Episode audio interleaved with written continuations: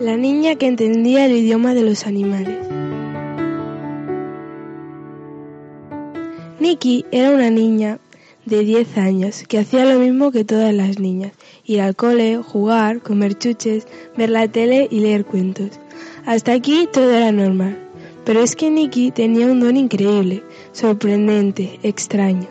Oía a los animales y entendía lo que decían. Por ejemplo, se cruzaba con dos perros y en vez de oír wow wow, oía lo siguiente. Me acabo de comer un hueso doble de ternera. Y el otro le contestaba, no me digas eso, que yo tengo un hambre que me muero. Con los gallos le pasaba tres cuartos de lo mismo. En vez de oír kikiriki, oía, venga todos arriba que son las ocho.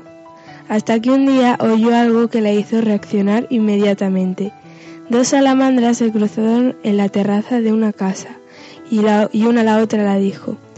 Es una pena que el padre de esta niña tenga que llevar el coche hoy, porque si lo hace se va a pegar una piña.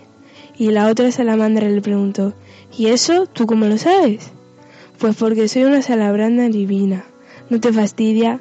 Y cuando Nicky oyó esto, con lo que quería su padre, se fue corriendo a buscarle y le dijo, Papá, papá, ¿por qué no nos vamos a dar una vuelta? Y el padre le contestó, Vale, voy a coger las llaves del coche. Y Nicky respondió rápidamente, No, ni hablar. El coche no, quiero ir andando. Se fueron toda la tarde por ahí, hasta que el padre estuvo tan molido que quiso ir a casa a descansar. Y así la niña se aseguró de que no iba a coger el coche. Nicky volvió a la terraza y aún estaban allí las salamandras, hablando tan campantes. La salamandra divina le decía una a la otra, la madre de esta niña si jugara al 28.526 de los ciegos ganaría un montón de dinero. Lo penoso es que si ganara haré que su hija deje de tener el don de escuchar a los animales.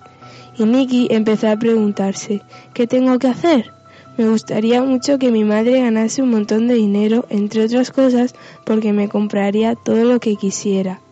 Pero por otra parte, yo soy la única persona en el mundo que entiende lo que dicen los animales. Y eso es muy fuerte, no me gustaría perderlo. Y después de darle muchas vueltas y pensarlo durante mucho rato, ¿sabéis lo que hizo? Fue a su madre y le preguntó, Mami, ¿a ti te gustaría ser muy rica? Y la madre le contestó, Ya soy muy rica, te tengo a ti, a tu hermano, a tu padre, un trabajo que me gusta, el último disco de Mónica Naranjo. Pero eso, si fuera rica, ¿sabéis lo que haría? Nos iríamos todos a dar la vuelta al mundo.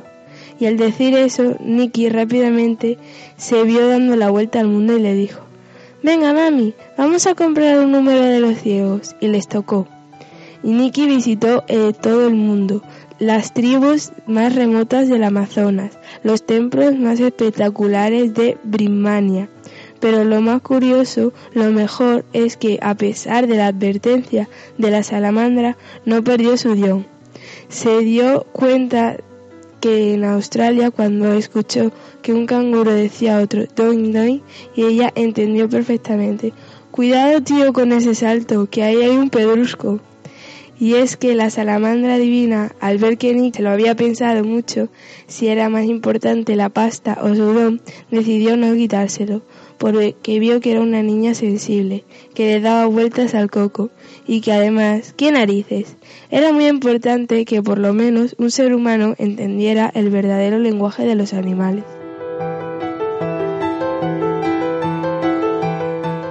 Cuentos para contar en un minuto y medio de Victoria Bermejo y Miguel Gallardo. Editorial RBA Libros.